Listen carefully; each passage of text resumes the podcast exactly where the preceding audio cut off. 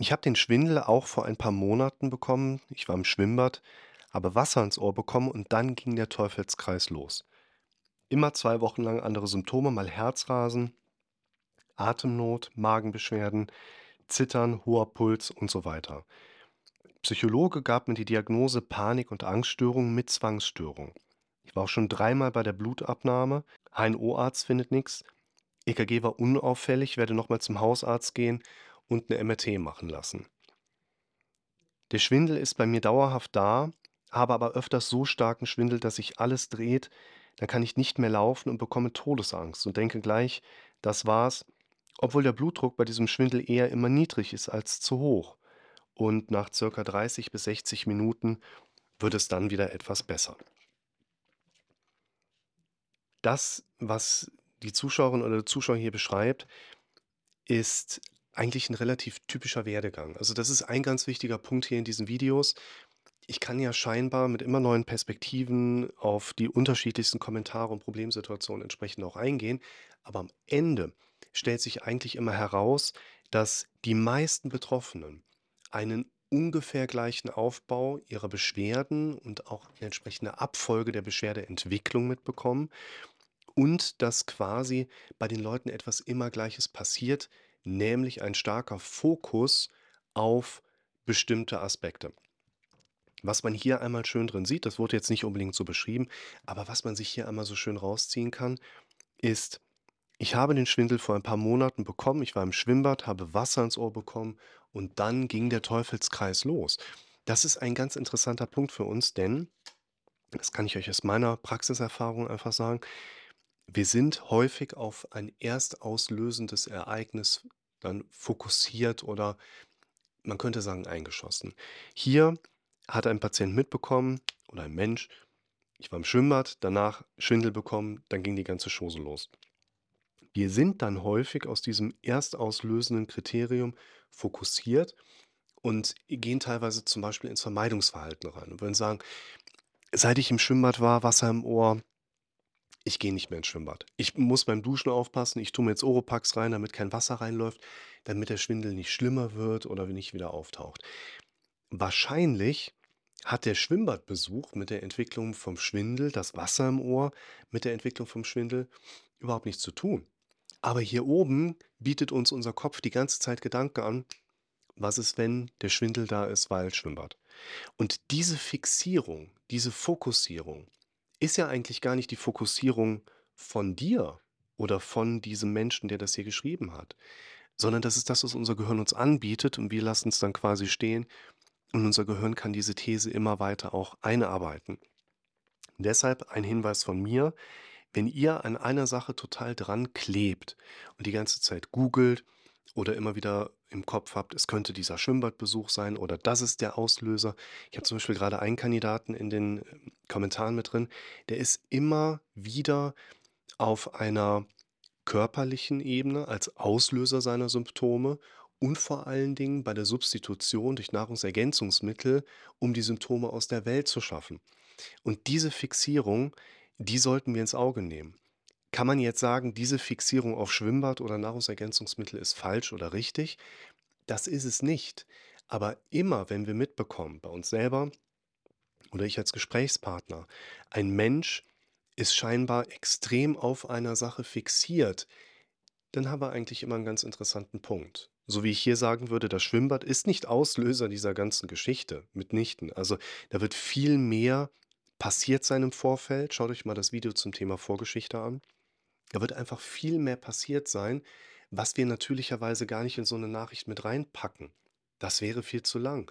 Das liegt auch nicht in unserer normalen Alltagsstruktur, dass wir immer sofort alles erzählen und sagen, das ist passiert und dann habe ich so darauf reagiert und das hat funktioniert und das hat nicht funktioniert. Es liegt eher in unserer Natur zu sagen, äh, das ist passiert und das hat, darunter leide ich. Das finde ich kacke oder was auch immer. Und genauso wird bei einem anderen Kandidaten eben keine Vitamin B12-Substitution, keine Vitamin D6-Aufdosierung zu einem Verschwinden seiner Symptome führen. Und man merkt einfach mit der Zeit, und deshalb möchte ich hier in gewisser Hinsicht aufklären und sensibilisieren, dass an den Punkten im Leben, wo wir mitbekommen, wir haben eine starke Fixierung auf zum Beispiel einem Hintergrund für ein Symptom oder eine starke Fixierung auf einem Symptom selber, dass wir dann für uns noch mal mitbekommen: „Moment, das müssen wir mal aus 'ner anderen Perspektive sehen.“ Das ist übrigens ein Punkt, wo ich auch sagen würde, da kommt jemand wie ich ins Spiel und kann eigentlich immer eine Trumpfkarte ziehen, die besonders wertvoll ist. Und diese Trumpfkarte ist jetzt gar nicht so sehr meine langen Erfahrung oder auch die Ausbildung, die ich genossen habe oder die Vorausbildung in Bezug auf Rettungsdienst und et cetera pp. Oder meine Kompetenz oder sonst irgendwas, sondern ein ganz wichtiger Aspekt ist immer wieder der Punkt: „Ich bin nicht du.“ Das ist 'n ganz entscheidender Punkt, der häufig vernachlässigt wird. „Ich bin nicht du.“ Und damit gebe ich dir immer Perspektiven an, die außerhalb deiner eigenen Situation sein müssen. Quasi dieses Perspektive außerhalb vom Tellerrand. Das ist für so einen Menschen auch ganz wichtig, dass der mal zurückgespiegelt bekommt: „So, du hast genug diagnostiziert.“ Der Psychologe ist schon in die Richtung Angst-Panikstörung gegangen. Das ist übrigens auch 'n wichtiger Punkt bei vielen Betroffenen, die sind in der Diagnostik und immer wieder wird denen gesagt: „Hey, wir finden nichts Organisches. Du solltest mal das Ganze psychologisch abklären lassen.“ Und was ich dann so mitbekomme, ist, bevor 'ne Therapie beginnt oder 'n Psychologe dann noch mal quasi auch 'ne Therapieempfehlung drauf gesetzt hat, vergeht sehr viel Zeit, in der die Symptome da sind, in der die Befürchtungsgedanken da sind, die Menschen immer wieder auch verunsichert sind und dann entsprechend hier in YouTube plötzlich unter den Kommentaren auftauchen und immer noch keine Therapie begonnen worden ist.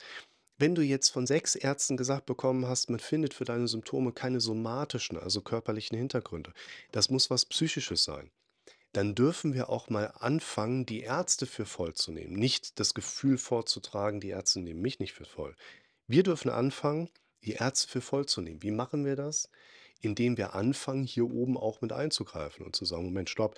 Der Arzt hat gesagt, ich bin gesund. Das schreibe ich mir jetzt auf und das nehme ich als Affirmation und das muss ich mir dann zehnmal am Tag über die nächsten 10 Tage immer wieder hier oben laufen lassen.“ Dass wir mehr und mehr in das eigene Denken eingreifen.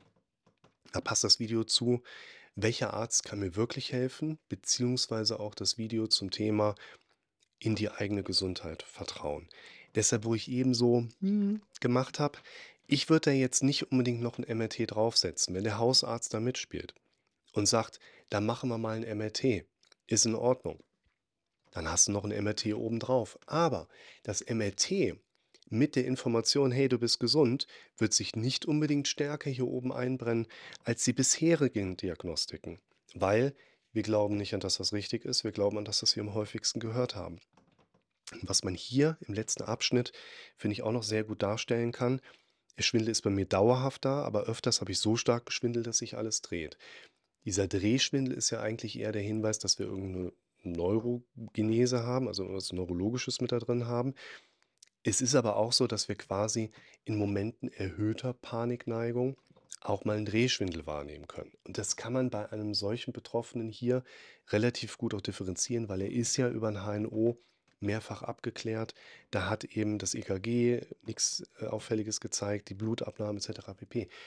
Da ist ja ein Patient gut abgeklärt.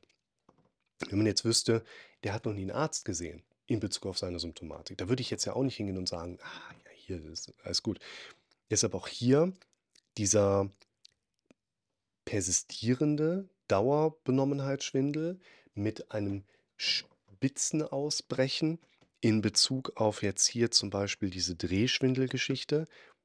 Sehr typisch für ein immer weiter Hineinsteigern.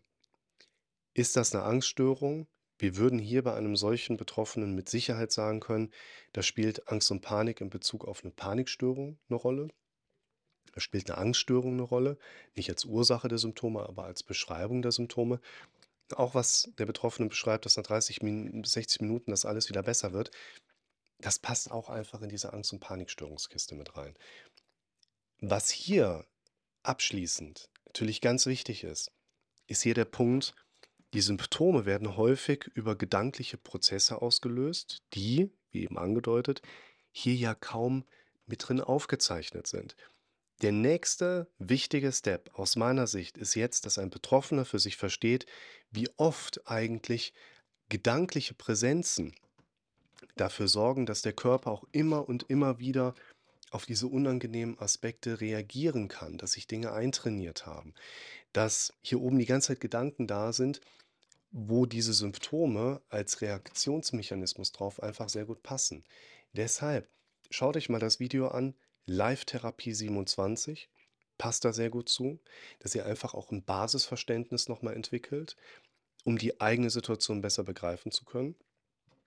Und, und das wäre jetzt gerade eine Empfehlung, die besonders wichtig ist, um mal so einen Kreislauf zu unterbrechen, das Video zum Thema chronische Zustände überwinden.